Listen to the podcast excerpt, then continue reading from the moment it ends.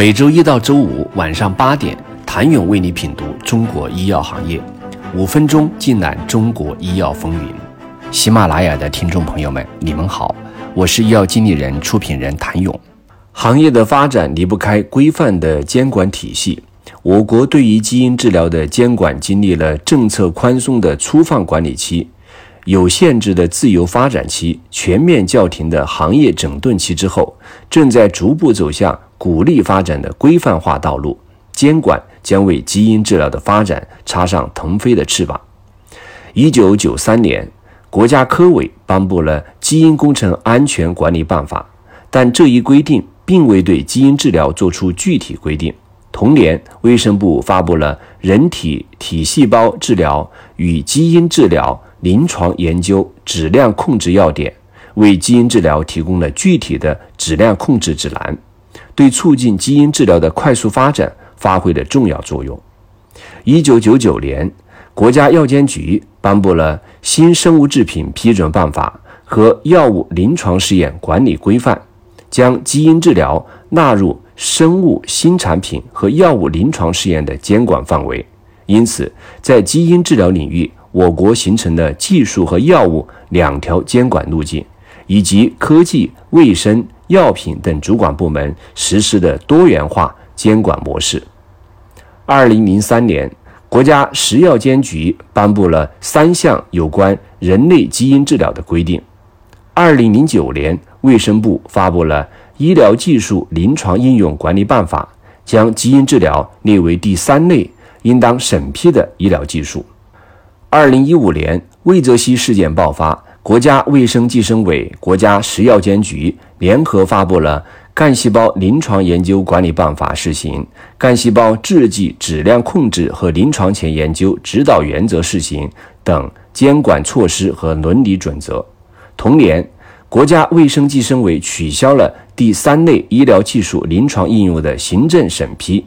细胞治疗和基因治疗可由医疗机构自行审批。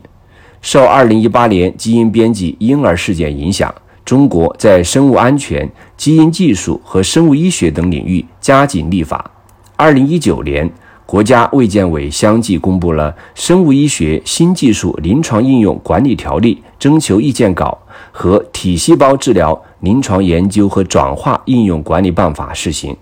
这两个条例提高了基因治疗临床研究的门槛，有助于基因治疗的规范化发展。目前，国内不断有药企加入这个赛道。有数据显示，得益于由于加速审评审批的政策利好及较美国遗传疾病四倍以上的高患者基数，在中国开展的基因治疗临床试验数量已为全球第二。未来，中国对基因治疗产品临床试验和后续商业化吸引力将持续提升。这也显示，国内的基因治疗行业目前在研发方面已经距离世界水平相差不远。与此同时，对于已经进入发展快车道的基因治疗行业来说，仍然存在许多卡脖子的问题。产业的壁垒和商业化的难题，成为制约国内基因治疗药物落地的关键。基因治疗药物对于生产工艺要求特别高，药物的安全性程度以及安全性要求是非常高的，所以生产工艺是关键的一环。目前基因治疗的难点是载体，除了载体对治疗的有效性之外，载体的安全性控制也是研发重点。目前的载体包括腺病毒载体和非病毒载体。以目前最为常见的 AAV 载体为例。目前约有二百三十八个基于 AAV 的细胞与基因治疗临床试验正在开展，是临床试验中使用最多的病毒载体之一。AAV 生产下游工艺复杂，整体回收率低，对纯度和浓度的要求都非常高，因此下游需要有较强的纯化能力，用于去除工艺相关杂质和产品相关杂质。此外，基因治疗药物研发生产的成本非常高，罕见病群体又非常少，如何商业化并打开规模，也是制约基因治疗的一个难点。支付是商业化中最大的挑战。事实上，即使在医保体系都趋近完善的今天，基因疗法的定价对政府、药企和相关机构仍是一个难题。如果支付端问题得不到解决，很可能会打击到研发的积极性。但是从长远来看，通过企业和政府的共同努力，最终都会让罕见病群体用得起药、用得上药。作为一种新兴疗法，基因治疗正在改变制药行业的面貌，但它还远未成熟。基因允许有探索的时间和空间，也需要社会对于它的期待持有一定的包容度。